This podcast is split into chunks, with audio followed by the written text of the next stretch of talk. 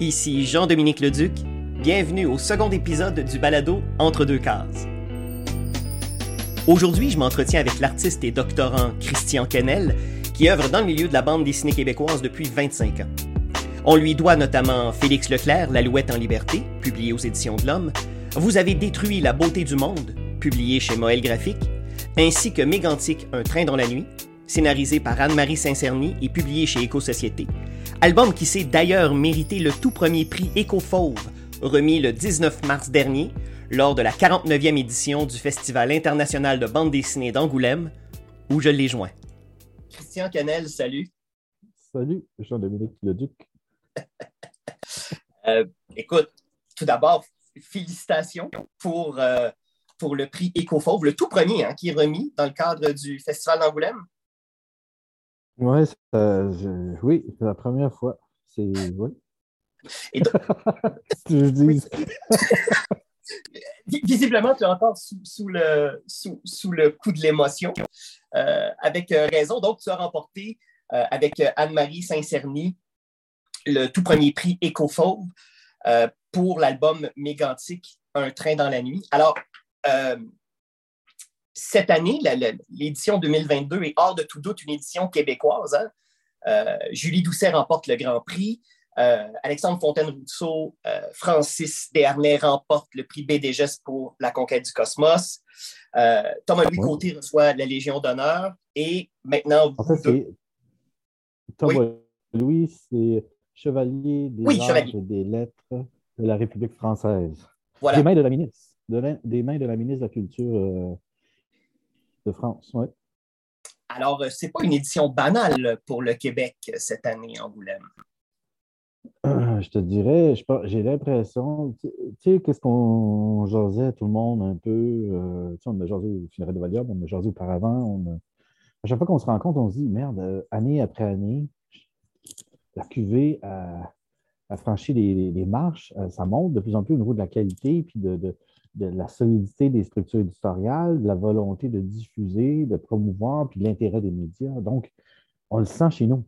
Mais tu vois, là, je pense que c'est une confirmation qu'on vient d'avoir. En fait, on vient d'avoir une confirmation de l'étranger euh, que, la que la bande dessinée québécoise, elle a atteint, euh, comment je pourrais dire, elle a atteint vraiment une, une vitesse de croisière, puis elle est capable de se comparer avec n'importe quelle bande dessinée dans le monde au niveau de la qualité.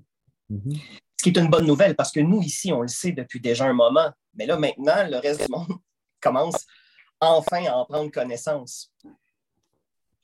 C'est tellement, c'est tellement trippant de voir les gens. Écoute, tu aurais dû voir ça. Euh, moi, j'étais à la cérémonie d'ouverture quand que Julie Doucet a été nommée. Euh, puis j'étais, bon, naturellement, à la remise des prix euh, hier soir. Puis les deux fois, les gens criaient, les gens étaient enthousiastes, les gens sont venus voir. Il faut dire que moi, l'accueil ici a été incroyable. Je n'ai jamais connu un, accueil comme ça. Euh, je te le dis, euh, mon hôte ici, juste devant moi, je suis dans ma chambre chez mon hôte. Devant moi, il a installé un drapeau du Québec euh, dans la fenêtre. fait que tout le monde au festival savent où je reste, à Angoulême. Ah, c'est pas mal aussi.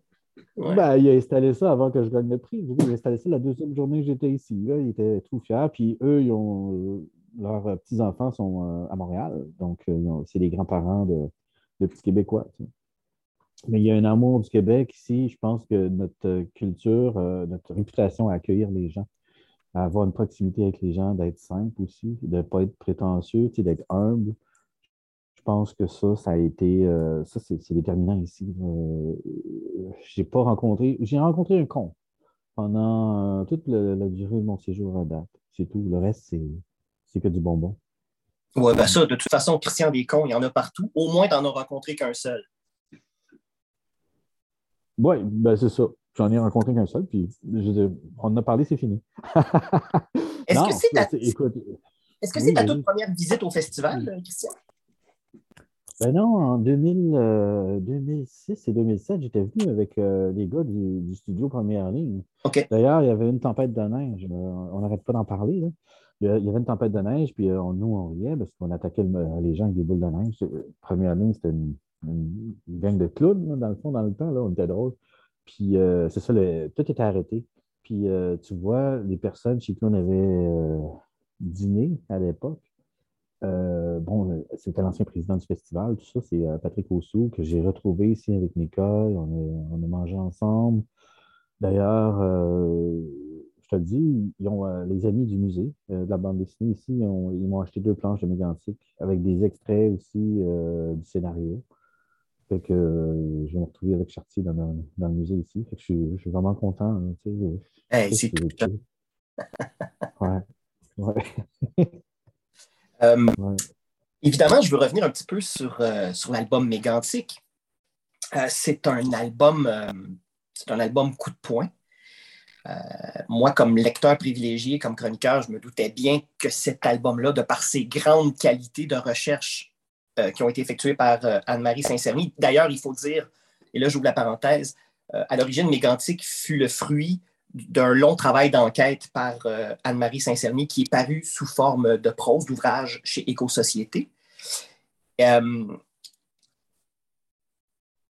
j'étais loin de me douter que, euh, que l'impact serait tel qu'en fait, euh, mégantique, et c'est le cas de plus en plus au Québec, d'albums qui réussissent à rejoindre le public externe à la bande dessinée. C'est-à-dire que euh, là, maintenant, on vit une époque où non seulement Paul de Michel Rabagliati, mais un mégantique, un train dans la nuit, peut très bien aller toucher, aller susciter la curiosité d'un lecteur, d'une lectrice qui connaît peu ou pas du tout le médium de la bande dessinée.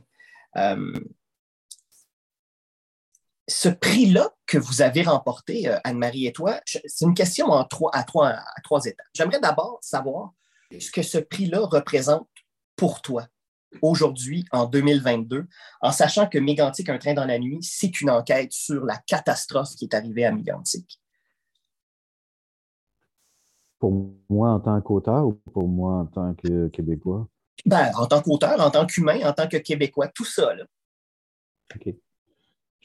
Je te dirais que en tant qu'auteur, en tant qu'auteur québécois, hum. c'est quelque chose qui, euh, Écoute, je, me doutais bien qu'on tenait quelque chose, puis c'est sans prétention que je dis ça, mais c'est simplement mes études, ma maîtrise, le doctorat que je suis en train de faire, où j'ai étudié des stratégies temporel où je travaille sur le dispositif, je, je, pense le dispositif, je l'analyse, tout ça. Fait que je me dis, de plus en plus, ce que je fais, c'est fait consciemment. Et puis, on vient de, de, regarder une exposition là, ici. Là, il y avait les originaux de Goscinny, Maurice, tout ça. Les gars, ils savaient qu'est-ce qu'ils faisaient. Tout était pensé. Donc, je trouve que ça, ça, ça, le fait de cet accueil-là, fait en sorte que notre travail, peu importe la façon, peu importe de quoi ça traite, peu importe nos, choix esthétiques. C'est Francis, euh, il y a des styles complètement différents de nous, puis ça marche. Je veux dire, ça marche ailleurs aussi. Puis c'est pas une question d'esthétique, la bande dessinée, c'est une question d'un langage qui est quelque part universel. Puis on arrive à le déployer de façon universelle, même si dans mes tu vois, moi j'ai insisté auprès d'Anne-Marie Saint-Thierry, on ne sait pas chicaner longtemps, c'est moi qui ai insisté pour garder euh, quand Harding apprend que, le, c'est son train qui a explosé, il dit Holy fuck, tabarnak de tabarnak. Ben ça, j'ai voulu le garder pour vraiment ancrer le Québec dans le côté universel. Donc, les gens savent c'est quoi le Québec. Euh, ils ne m'ont pas attendu, moi, ni Anne-Marie Saint-Cerny, ils n'ont pas attendu euh, mais je pense que c'est une conjoncture de plusieurs éléments. Euh, je disais tantôt les, les structures éditoriales au Québec, les, liens qu'il y a avec ici. Moi, j'ai bon, j'ai aussi un chapeau moelle graphique, donc on a commencé à approcher des gens. Moi, j'ai commencé à approcher des gens ici pour uh-huh. pouvoir, euh, euh, pour pouvoir euh, éventuellement que les livres de moelle graphique soient diffusés ici. Donc, puis il y a un intérêt. Thomas Louis, il a donné le René Lévesque de Marc Tessier, graphique, à la ministre, qui a reçu son, sa, tu vois, sa, distinction honorifique. Donc, je pense que, comme je disais, la bande dessinée est rendue là. Puis on est rendu aussi toute une gang d'auteurs. On a atteint, euh, autrices, on a atteint une pratique qui cumule plusieurs années. Puis je pense que c'est là que ça se fait.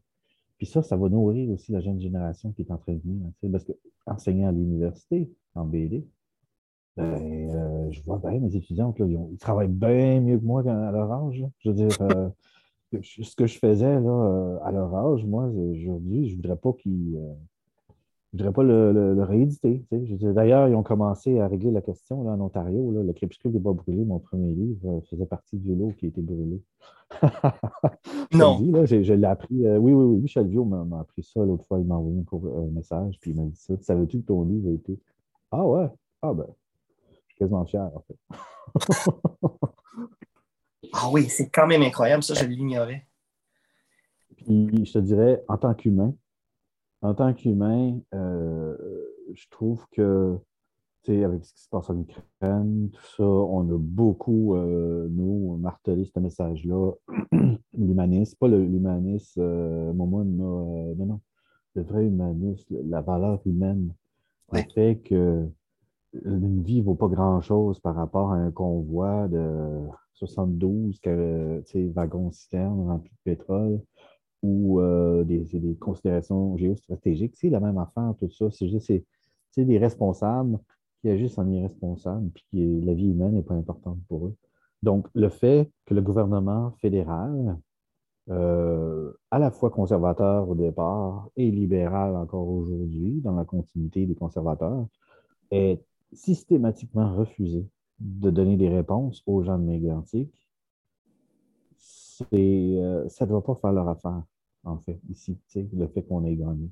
Parce qu'il y a un écho quand même incroyable. J'ai regardé ça matin, ça, ça popait sur mon, mon, téléphone. Euh, le temps, euh, le temps, Libération, Figaro, France 24, ça s'est diffusé.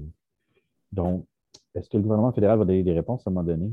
Parce qu'il faut dire, l'ancien ministre John Baird, euh, il est sur le conseil d'administration de CPRI aujourd'hui. Ben il n'y a plus de contre-pouvoir. Est-ce que le pouvoir médiatique, est-ce que c'est ça, est-ce que le pouvoir médiatique va faire en sorte qu'il va avoir une pression? Euh, la pire chose euh, que tu peux faire avec quelqu'un, c'est de l'ignorer. Puis les victimes, les familles des victimes de mégantic, c'est ça qu'ils se font faire depuis un bon bout de temps.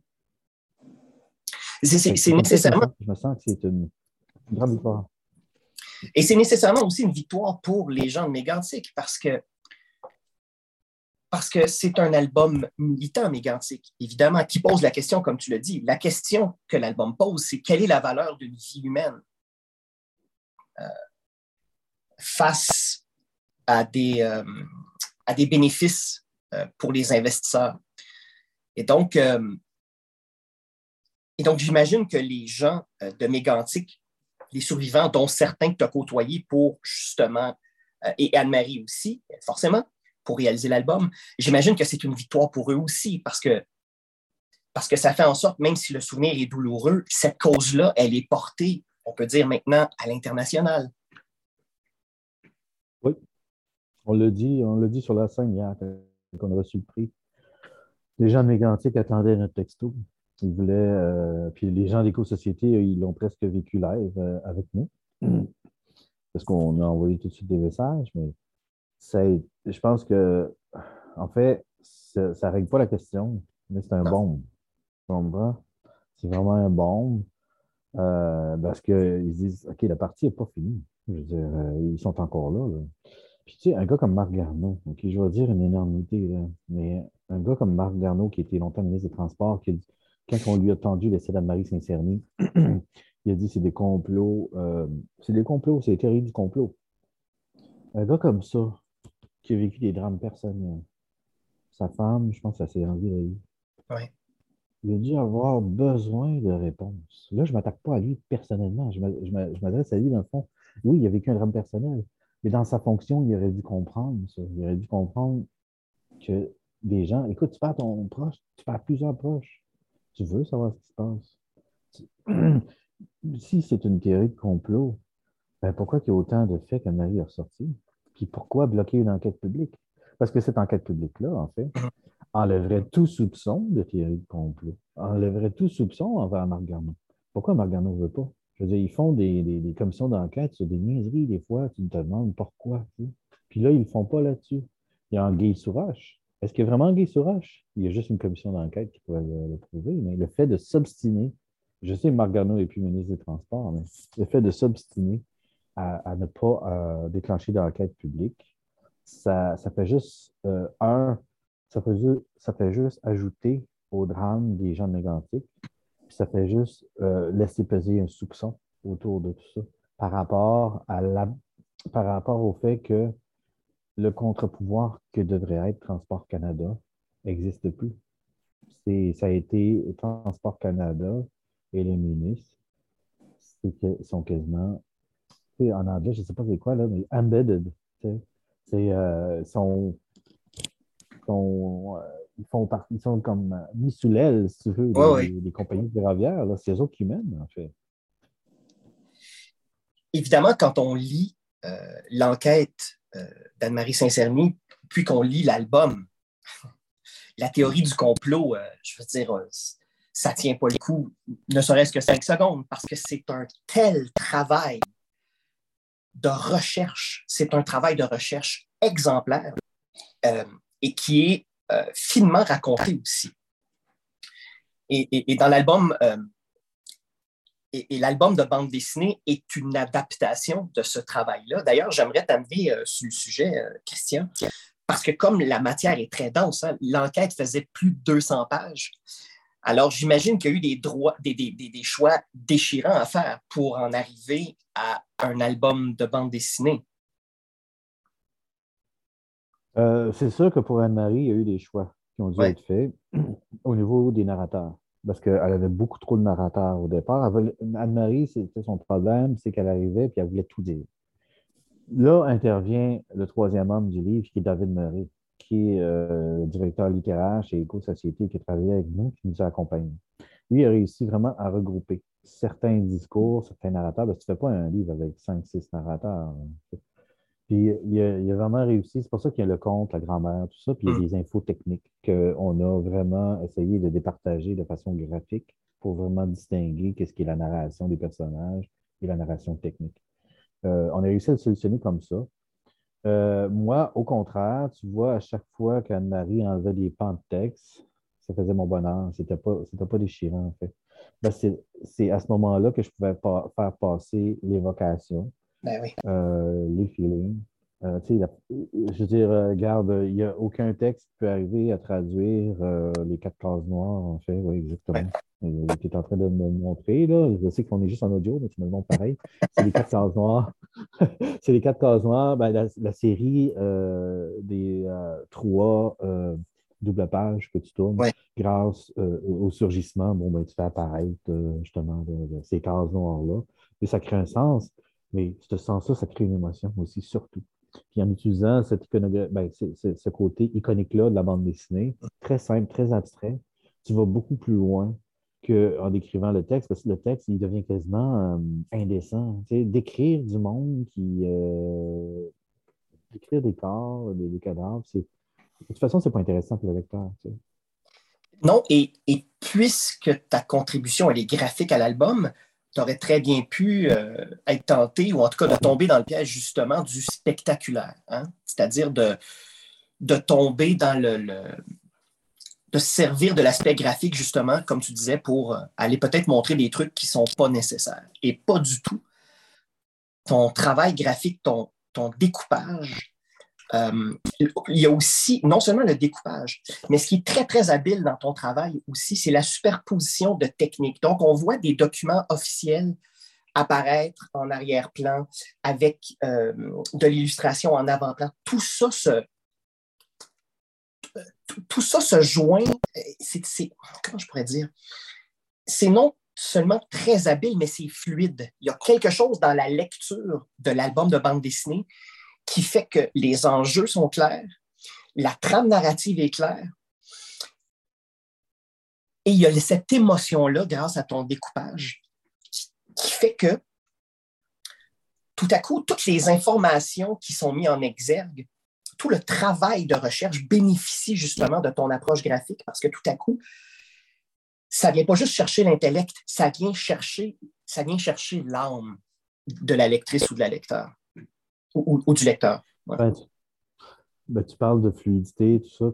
C'est parce que je sais précisément c'est quoi qui a fait ça. Euh, je n'ai pas travaillé avec une scénariste de bande dessinée, pas du tout. Puis la plupart du temps, euh, je demande aux gens qui décrivent le moins possible. euh, ce qu'on peut voir dans la planche pour me laisser beaucoup d'espace.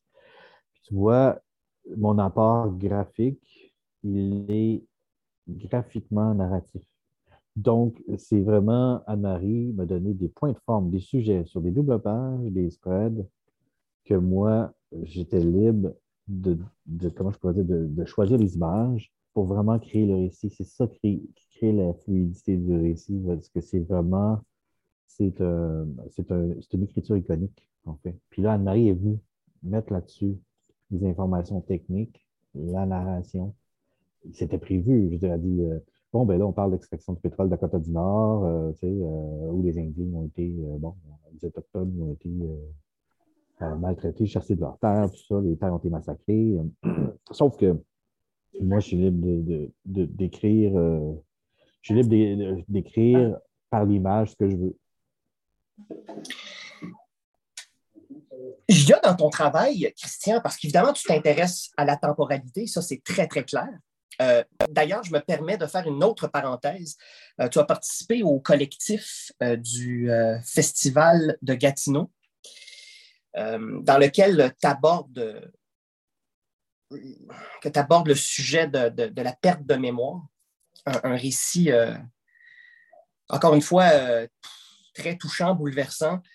J'ai l'impression dans ton travail que tu euh, que, quelque part tes recherches te mènent à réfléchir aux mêmes endroits que Chris Ware, par exemple, ou euh, Richard McGuire. il y a un travail de réflexion sur non seulement le temps, mais aussi sur l'émotion reliée au temps. Est-ce que je me trompe? Oui, je te dirais ce qui rejoint les deux, le trait entre les deux, c'est la mémoire. Je joue beaucoup sur la mémoire. Tu, sais, tu parles de Chris Ware, justement, c'est lui, qui a passé le flambeau à Julie ouais. cette semaine. Ouais. Puis, euh, écoute, euh, lui, c'est son travail, c'est sûr que je l'ai lu. J'ai pas lu tant que ça, mais je veux dire, j'ai assez lu. Puis McGuire, même chose. Ouais. C'est des gars qui ont, qui ont, travaillé vraiment la matière, qui ont réfléchi au temps. Puis j'essaie d'emmener la même, la même chose dans mon, dans mon travail. Euh, J'y arrive pas toujours. En fait, tu vois, je me dis, pour le prochain album, qu'est-ce que je vais faire? Mais le prochain album, c'est Lovecraft, on met ça de côté, c'est autre chose. On ne parle pas du même, la même utilisation du dispositif de la BD. Mm. Mais ça, euh, écoute, euh, cet album-là, il sort au mois d'août, mais les gens, ils, bon, ben là, je le dis, mais les gens, ils ne m'attendent pas là. Ils ne m'attendent pas. Euh, Attends un peu, là, hein? Attends un peu, Christian, je t'arrête tout de suite. Là, tu m'as dit que l'album paraissait cette année au mois d'août. Oui, monsieur. OK? Est-ce qu'on peut avoir le titre? Euh, est-ce que ça a été annoncé?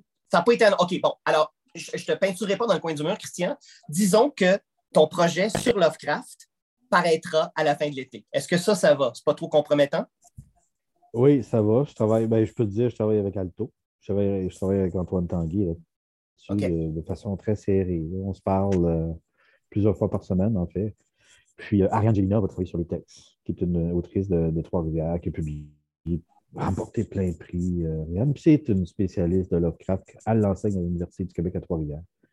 Donc, ça, c'est euh, un projet. Il euh, faudrait plus s'attendre à quelque chose du même type que Ludwig pour cet album-là.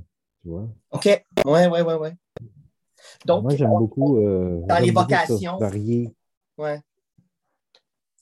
Ben, dans l'évocation, mais avec quand même un texte. Ludwig, c'était la musique. Là. Et le monde aussi, quand je leur montre Ludwig, j'ai apporté deux Ludwig avec moi. Les gens, ils n'ont jamais vu ça. C'est ça qui est trippant. On est en Angoulême, les gens n'ont pas vu ça encore. Donc, euh, c'est trippant parce que nous, on évolue de notre côté. Tu sais, puis euh, ici aussi, ici, ils, ont plein, ils sont nourris par plein de choses. Mais moi, le fait que je n'ai pas été, comment je pourrais dire, donc, sous l'égide de toutes sortes de choses, euh, tu sais, des, des, tendances ou des choses comme ça, mais j'évolue selon mes propres, ma propre boussole, dans le fond. Fait que ça, c'est trippant. Puis je pense que Lovecraft, euh, tu vois, là, je m'en venais de plus en plus bande dessinée. Tu sais, vous avez découvert la beauté du monde, puis identique. Puis là, oups, je vais faire quelque chose de complètement différent. Tu sais, Antoine, il adore les, images, double page, tout ça. Fait que, OK, on va t'en faire, tu sais, m'ajuster tout ça. Mais euh, tu vois, là, Dédé Fortin, mon, album Dédé, lui, qui va suivre, Dédé est plus comme mégantique, puis vous avez découvert la beauté du monde. C'est quand même c'est des, je veux dire, euh, Lovecraft, Dédé Fortin, c'est quand même deux projets avec des consonances qui, ça promet, là. Euh, assurément. Ah. Euh, tu vois, il y, a, quand même quelque chose qui, qui, donne un peu le vertige, tu sais. Puis moi, c'est pour ça que je garde toujours le, focus sur la table à dessin. Tu gagner un prix, c'est super, c'est hum. génial. Puis, gagner un faux, c'est incroyable mais quand je vais retourner sur la table de dessin, ça va être le plaisir de la table de dessin. Ce ne sera pas euh, quel euh, trophée ou je ne sais pas trop quoi que je vais mettre sur le bord du foyer. Ce n'est pas ça l'idée. Faire de la bande dessinée, ce n'est pas ça. Puis moi, je vais toujours rester focus là-dessus. C'est super important. Puis, euh, tu vois, Lovecraft, je vais y retourner avec bonheur, hein, parce que ça va être. Écoute, Antoine Tanguay, il appelle mon, projet, là, puis c'est lui qui dit ça, c'est pas moi. Mais je te le répète pareil, tu sais c'est euh, mon euh, magnum opus. Je considère que ça va être mon magnum opus. Fait que, euh, on verra, tu sais. Mais présentement, l'idée, c'est de faire rentrer les gens dans une atmosphère, de raconter un récit, c'est mélanger l'histoire de Québec avec l'univers de Lovecraft. C'est vraiment ça, moi, qui me fait triper. Fait que si c'est mon magnum opus pour certaines personnes, tant mieux. Mais sais, après, j'ai des défortins. Puis après, j'ai d'autres projets. Donc, puis je vais alterner. Tu sais, pour moi, Lovecraft, c'est un projet, euh, c'est quasiment un projet joyeux par rapport au Mégantic puis euh, à Dédé Fortin, tu sais, quelque part. Ben, Dédé Fortin, c'est pas si triste que ça non plus. Je veux dire, on, parce qu'il a laissé une image de son départ qui, euh, qui est difficile. Mais les colocs, justement, c'était quelque chose de, de joyeux. C'est pas un album sur des colocs, mais n'empêche, c'est un album qui va beaucoup traiter de la, de la dépression la dépression, puis l'incapacité des hommes, des fois, à, aller chercher de l'aide, la santé mentale. C'est drôle parce que j'ai l'impression, en te disant, plus tu avances dans ta carrière, dans ta production, plus tout à coup, euh, l'homme est au cœur vraiment, euh, l'humain, en fait, est au cœur de ta démarche. Euh, et comme tu as une approche qui est très novatrice par rapport à la bande dessinée. Quand on tombe dans un album de Christian Canel, on le sait qu'on est dans un album de Christian Canel parce qu'on n'a jamais vu ça ailleurs. Euh, est-ce que même si en retournant la table à dessin, et c'est ça qu'il faut au final, les prix, euh, ça fait plaisir, mais après, il faut retourner travailler, mais vu le succès et quand je parle de succès, c'est le fait, c'est pas la, presse, c'est le fait qu'avec tes deux, tes deux derniers albums, donc Vous avez détruit la beauté du monde et Mégantique, un train dans la nuit, ton travail a touché beaucoup de gens. Et au-delà du médium de la bande dessinée, on parle de l'aspect universel des thématiques abordées. Est-ce que, euh,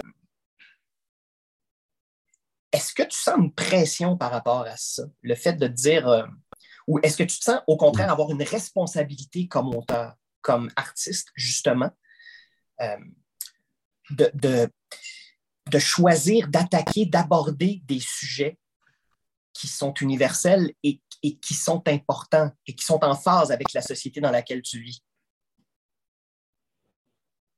Euh, la responsabilité, je te dirais, je l'ai depuis un certain temps, je la ressens depuis un certain temps.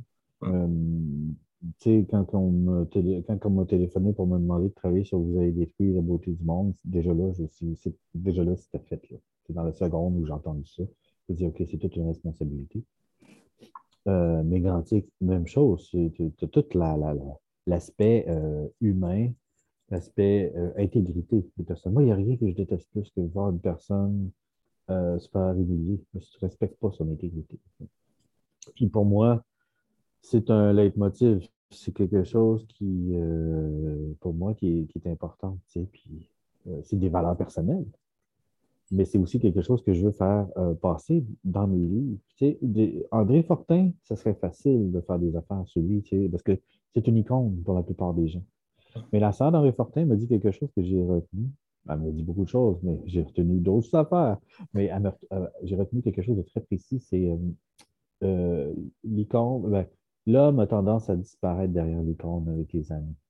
Puis c'est moi, c'est l'homme qui m'intéresse. L'homme avec ses qualités, parce que moi, j'aurais aimé ça à 20 ans, avoir le bagage que j'ai aujourd'hui, ben, je n'aurais pas fait les mêmes erreurs. Est-ce que mes hmm. livres peuvent euh, aider les gens à apprendre de certaines erreurs de d'autres personnes? Euh, peut-être. Puis un type de récit, tu sais, déjà, on faisait de la BD au Québec, c'était 500 copies, puis 1000 copies. Euh, je veux dire, maintenant, c'est complètement fou. Fait que, oui, il y a une responsabilité, mais il y a aussi des attentes à gérer. Mais ça, les attentes à gérer, je pense que ça peut se faire. Euh, euh, tu vois, c'est intéressant que Lovecraft arrive là parce que c'est. Ils m'attendent pas là. Tu sais, ça va les déstabiliser, puis c'est pas comme Ah, un autre euh, mégantique, euh, un autre truc calqué. Parce qu'il y, a des auteurs à qui ça arrive, ils sont tout le temps comparés à. Un gars comme, regarde, un gars comme Claude Meunier. Mon Dieu, ça doit être dur. Il a, connu un immense succès. Son travail d'écriture est très incroyable. Puis, euh, depuis la petite vie, c'est plus difficile. Euh, c'est difficile pour lui, mais il n'a pas été faire quelque chose où on ne l'attendait pas. Il aurait pu faire quelque chose de complètement différent. Puis je pense que tu peux reprocher, remarque, euh, ben, je pense qu'il aurait pu faire ça. Puis faire des choses différentes. Tu sais, je ne fais pas de série, moi. Je n'ai jamais fait de série puis ça ne m'intéresse pas, parce que ça ne me tente pas d'être l'esclave d'un personnage, de, me faire euh, tirer par un personnage tout le temps. Fait que euh, ça me permet de choisir des projets, puis souvent, de plus en plus, c'est des projets qui me choisissent. C'est, euh, tu vois, vous avez détruit la beauté du monde, Dédé Fortin, Mégantique, c'est, c'est pas moi qui, ben, en fait, c'est pas moi qui les a initiés c'est des commandes qui sont devenues des projets de création. Parce que quand on me demande de travailler sur quelque chose, ben, quand j'accepte, il y a certaines conditions, tu sais, la pleine liberté. Si tu ne me donnes pas la pleine liberté, oublie ça, je ne peux pas m'investir à 100% Impossible. Parce que la pleine liberté sous-entend que la personne a confiance en moi et elle vient me chercher pour faire ce que je fais. Moi, je ne veux pas être l'extension des bras et des jambes d'un scénariste. Quand j'entends euh, ou que je lis, euh, puis là, je vais peut-être faire ma princesse, c'est pas ça en tout, mais quand j'entends les gens dire l'illustrateur de, euh, le narrateur en image de, tu comprends? Il y a encore un travail d'éducation à faire au niveau de la bande dessinée. C'est ça qu'il faut dire, narrateur en image de. Fait que j'ai fait une erreur moi-même dans mes gantiques sur la page titre, on n'a pas mis rien, mais ça aurait dû être narration en image. Dans la deuxième impression, on a mis narration en image. Parce que dans Vous avez détruit la beauté du monde, c'est là. Puis c'est une part importante. C'est ça qui fait que le livre est lisible, en fait, pour les gens. Tu, sais, tu parles de fluidité, tout ça, mais c'est tout l'agencement narratif, graphique d'un livre. Puis ça, les gens, notre métier, là, les auteurs de BD, les gens, écoute, c'est pour ça que c'est un plaisir de parler avec toi, parce que tu sais, tu comprends. On parle, on parle le même langage. La bande dessinée, c'est un, langage. Pour reprendre les paroles de Jeff Lemire, sais, on est tous unis derrière ce langage-là. On comprend, peu importe. Hier, je parlais avec euh, euh, mon Dieu, euh, comment il s'appelle? Robert euh, Pasternak. Il est ici en Angoulême avec moi. Puis je veux dire, on, lui parle anglais, moi je parle français, mais on parle, on, utilise le même langage quelque part. Moi, je trouve ça génial. Et, tu touches un point important qui est aussi au cœur de ta démarche, Christian, parce que, bon, là, tu es au doctorat, donc l'éducation est au cœur de ta démarche. Et, et je pense que des albums de la trempe de Mécantique, Un train dans la nuit, de par sa plus grande qualité qui est celle d'aller rejoindre les gens à l'extérieur du cercle, quand même assez concentré des quelques milliers de lecteurs lectrices au Québec, c'est tout à coup un album comme Mécantique qu'on met entre les mains de quelqu'un qui a lu Les Schtroumpfs il y a 45 ans, par exemple, se rend compte que euh, ben, la bande dessinée, c'est aussi ça. Et que là, tout à coup, c'est pas, euh, et c'est pas au détriment des Schtroumpfs, euh, pas du tout. C'est que ça prouve que c'est un, médium qui est beaucoup plus euh, pluriel, dense, riche qu'il n'y paraît pour la grande majorité des mortels. C'est juste, euh, ça s'adresse juste à un public différent. Tu comprends? Mm-hmm. Je veux dire, ici, Alex A est ici, en présentement. Je suis allé le voir. J'ai dit, écoute, je t'admire euh, je t'admire. Écoute, il est en train de préparer le public pour moi dans, dans 10-15 ans, là, lui. Là, Parce que, euh, je veux dire, il, est en train de faire ce que Rabagliati a fait avec la BD adulte au Québec. Il est en train de le faire avec le jeunesse. Il y a, tout il y a une petite révolution qui se passe en bande dessinée présentement, en bande dessinée jeunesse au Québec. Puis ça, euh, je veux dire, Alex A, il faut vraiment y donner ça parce que ça y revient. Le succès de l'agent Jean, c'est wow, tu sais. Puis ici, les, les gens découvrent, mais Moi, j'ai pas de j'ai pas de hiérarchie comme telle, tu comprends? Puis je sais que c'est pas ça que tu faisais non plus. Non, non, pas du C'est tout. juste qu'on on, on emmène, euh, on emmène, euh, on s'adresse à un public. Moi, je m'adresse à un public qui a, une certain, qui a un certain vécu, qui a une certaine expérience, qui a plusieurs couches de compréhension. Tu sais, euh, exemple, avant, puis comme auteur, c'est aussi vrai, mais comme, comme lecteur, comme auteur, avant d'avoir des enfants, j'ai beaucoup moins de profondeur. Il y a tellement de choses, il y a tellement d'émotions que les enfants font vivre qu'il manquait, il manquait un coffre à outils au complet.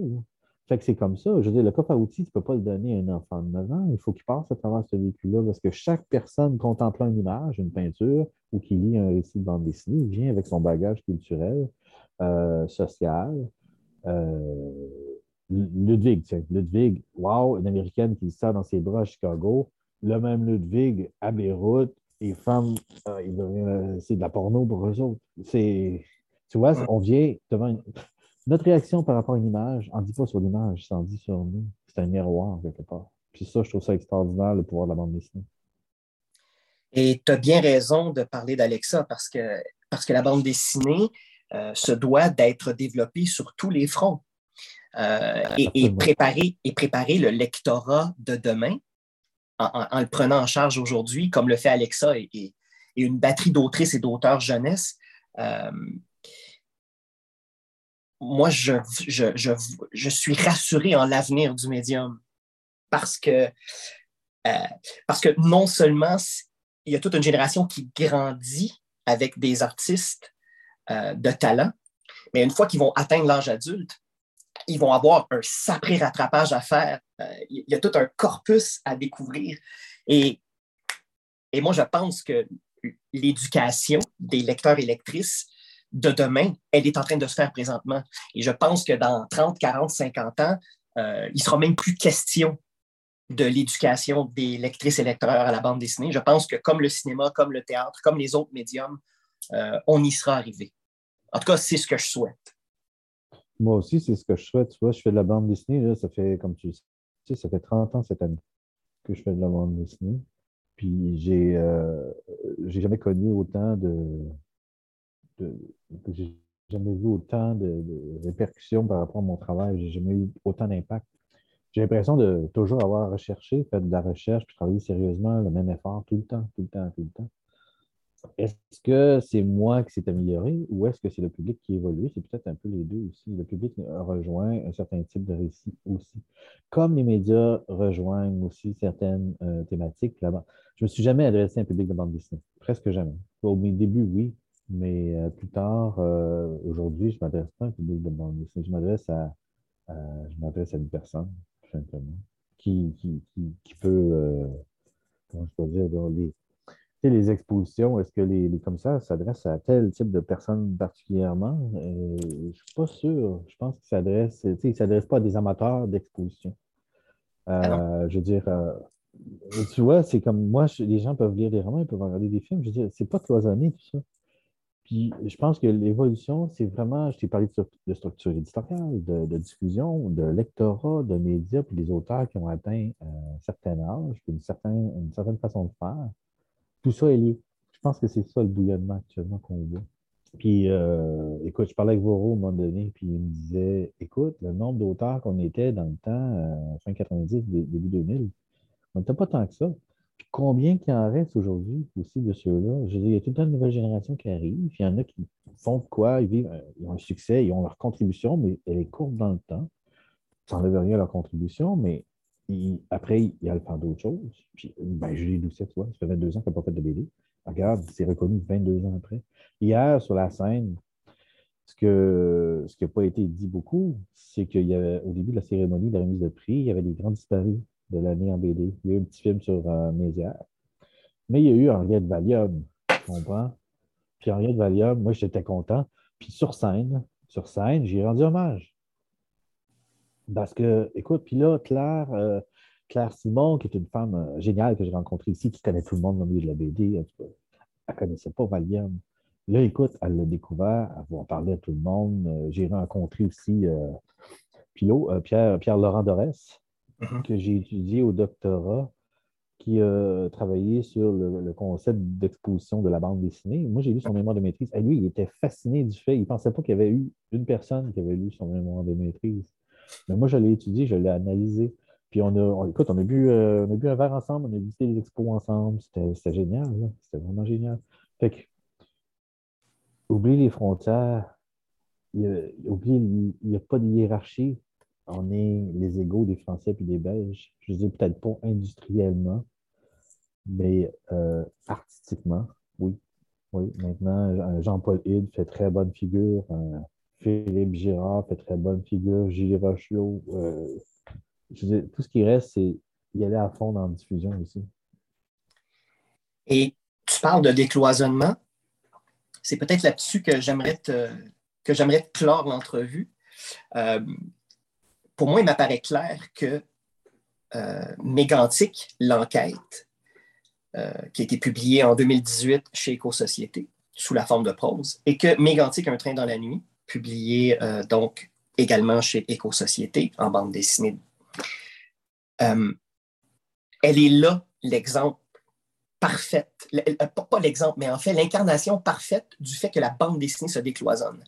C'est-à-dire que l'expérience de lecture de, de l'enquête journalistique de Anne-Marie Saint-Cerny et de l'album de bande dessinée, c'est deux expériences de lecture complètement différentes et pourtant, au final, euh, suscitent les mêmes questionnements, euh, touchent différemment, mais nous touchent et nous bouleversent. Et donc, tout à coup, il n'y a, a, pas de valeur moindre d'un côté comme de l'autre. Euh, tout à coup, tout ça est au même niveau. Et, je trouve que Mégantic en est, en est l'évocation parfaite en ce sens-là. Et, Christian, je te félicite. C'est un album qui est difficile à lire. Difficile parce que parce que c'est révoltant. et en même temps, c'est un album qui nous, qui nous et c'est ça le but de l'art, hein, c'est de nous secouer c'est de nous amener à réfléchir et, le travail est là. Et tout ton travail narratif, graphique, y est grandement pour quelque chose aussi. Euh, et la séquence des, trois doubles pages dont tu parlais un peu plus tôt, euh, une séquence comme ça, on n'a pas besoin de mots. Mm. Tout est dit. Euh, parce que c'est parce que c'est de l'ordre du, du, vécu au final. Et donc, je te félicite. C'est un, un grand plaisir de te voir évoluer depuis toutes ces années-là et, euh, et de voir où tu en es aujourd'hui dans ton travail, en sachant qu'il y a encore plusieurs années euh, devant toi et des projets euh, comme Lovecraft et Dédé Fortin. Ben, il y a quelque chose de, grisant pour nous, les, lecteurs et lectrices, parce que parce qu'on sait qu'on va continuer, nous, comme lecteurs et lectrices, d'évoluer à ton contact comme à celui de tous ceux et celles qui œuvrent dans le, dans le milieu de la bande dessinée. Donc, euh, et, euh, encore une fois, félicitations pour ce prix qui est largement mérité. Félicitations à Anne-Marie également et, et à votre éditeur Éco-Société. Rappelons qu'Éco-Société a un tout jeune catalogue de bande dessinée. On parle de quatre titres. C'est quand même. Ben, en fait, tu vois, il, voulait utiliser Mégantic comme un cheval de Troie en Europe pour vraiment percer, euh, percer le marché. Puis euh, c'est ça qui c'est ça qu'ils sont en train de faire. Ils sont fait une réputation. Puis déjà, les chroniqueurs, ils disent Ah oui, ils sont fait connaître avec euh, pourquoi les paradis fiscaux ont venu déjeuner. ça, ça a eu une petite percée ici aussi. Donc, c'est génial. Puis je veux juste mentionner quelque chose qui est extrêmement important pour moi. Je ne suis pas, pas quelqu'un de naïf, tout ça, mais je le vois. Dans notre milieu, comme je dis, on partage euh, le, même langage, mais il y a, hier, à côté de moi, il y avait Jimmy Beaulieu, il y avait Francis, euh, il y avait Alexandre, il y avait, Robert, il y avait, euh, il y avait plein d'auteurs, il y avait voyons, Alex A, il y avait, écoute, il était là, on s'est pris en photo, on est arrivé avec le pauvre, tout le monde était content, c'est une victoire qui, oui, c'est mon travail, mais c'est aussi une victoire pour la bande dessinée québécoise. C'est une, édition du Festival international de bande dessinée d'Angoulême qui est historique pour le Québec. C'est euh, c'est un moment euh, très, très, très particulier. Puis là, les gens du, de l'ambassade du Canada étaient là aussi, en appui. Puis, il y, a eu des, il y a eu des rencontres pour la vente de droits, tout ça. ça roule bien. Puis, si je peux te dire, je pense que ça n'a pas été sorti encore, mais José Mégantic va sortir aussi en anglais, chez un éditeur de Toronto qui a les droits pour Canada anglais, UK puis États-Unis. Wow. c'est Between the Lines. Ouais. Ça, c'est aussi quelque chose d'intéressant qui s'en vient. En même temps que Lovecraft, euh, Mégantic en anglais va sortir. ben là, évidemment, Lovecraft, euh, c'est impossible que ce ne soit pas traduit par la suite. Là. Il faut que ce soit traduit, Lovecraft aussi. Ben, si ce n'est pas traduit, écoute, il y a quelqu'un quelque part qui n'a pas fait sa job, puis Alto et Antoine Tanguay sont pas réputés pour ça. Non, non, c'est vraiment. C'est entre très bonnes mains. Ben, tu sais, un gars, euh, excuse-moi, je veux juste finir une dernière chose, Jean-Dominique, il faut absolument que je te le dise. Euh, le, travail de Tom Molly. on vient de parler là, de, de, Lovecraft. Il, il, a emmené un exemplaire de René Lévesque à la ministre. Euh, son travail n'est pas souvent, là, il n'est pas tant reconnu que ça. Puis, il a emmené, il a commencé à amorcer des discussions avec des gens pour Lovecraft. Il, il fait plein de liens. Euh, ce, travail-là est nécessaire. Puis ça va faire une toile d'araignée. Je voulais juste, excuse-moi, je voulais juste mentionner ça parce que c'est ah. hyper important. Tu as tout à fait raison euh, et c'est tout à ton honneur de, d'apporter ça, euh, d'amener le sujet parce que il est vrai que depuis toutes ces années, Thomas Louis travaille dans l'ombre souvent, et c'est normal parce que c'est ça le travail d'un organisateur d'un festival et d'un organisme mais tranquillement, il place les pions, il développe, euh, il développe des relations. Euh, et, pour moi, Thomas Louis fait aussi un travail qui a été fait par d'autres avant lui et qui, est tout aussi important. Pour moi, Thomas Louis, c'est un entremetteur. Donc, lui, il est là, c'est une courroie de transmission. Et, euh, et ça, ça profite beaucoup aussi au milieu de la bande dessinée québécoise, forcément surtout depuis autant d'années. Euh, je pense qu'il est arrivé en 2005-2006, si ma mémoire est bonne, au festival. Donc, euh, ça fait un moment déjà que, Thomas Louis travaille euh, d'arrache-pied, justement, pour, pour décloisonner, justement, la bande dessinée à sa manière, lui aussi.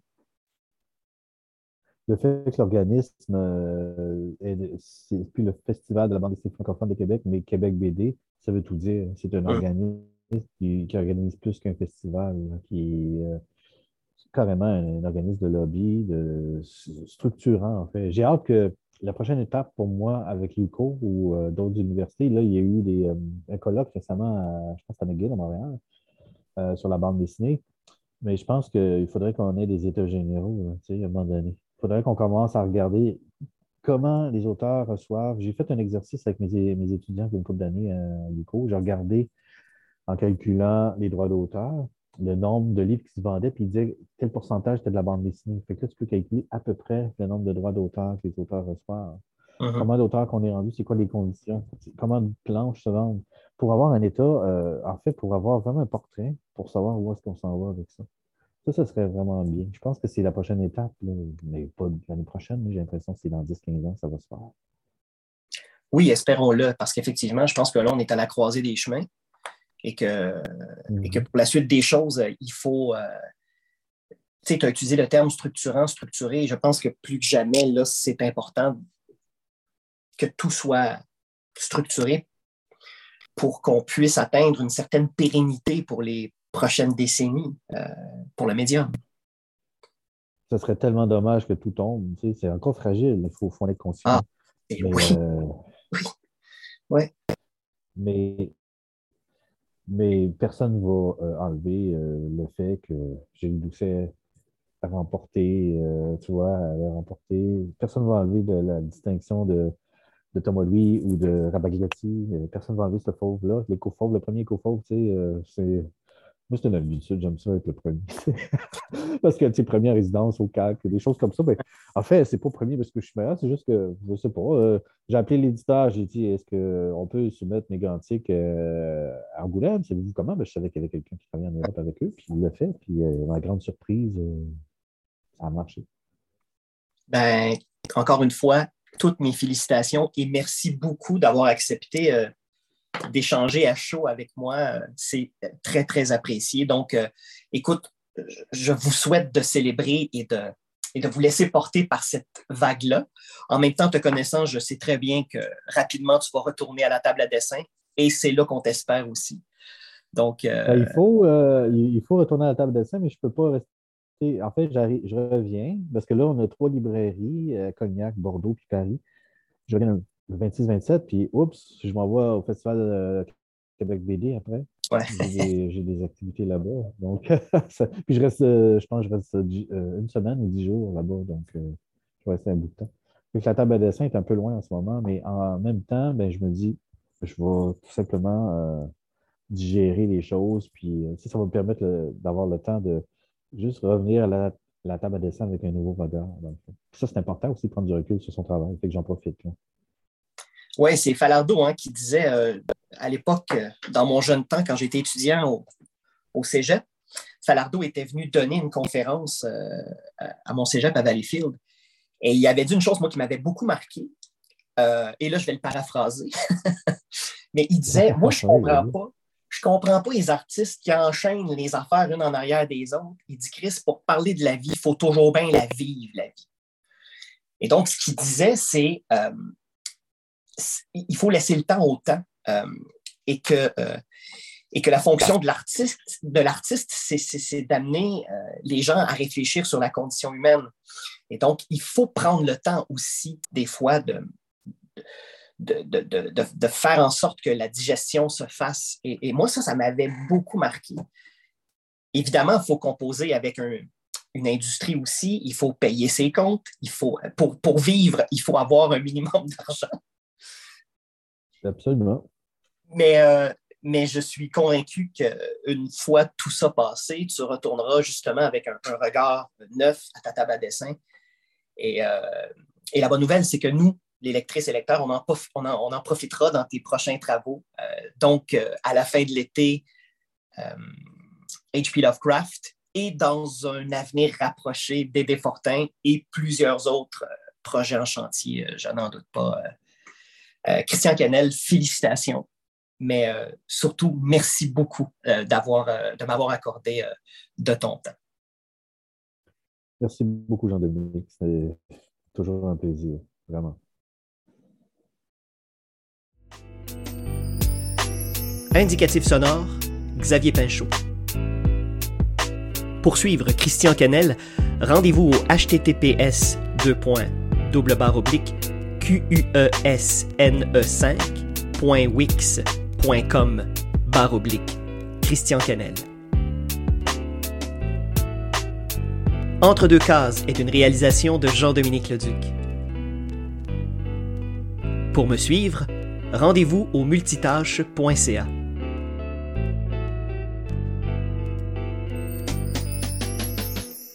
À bientôt.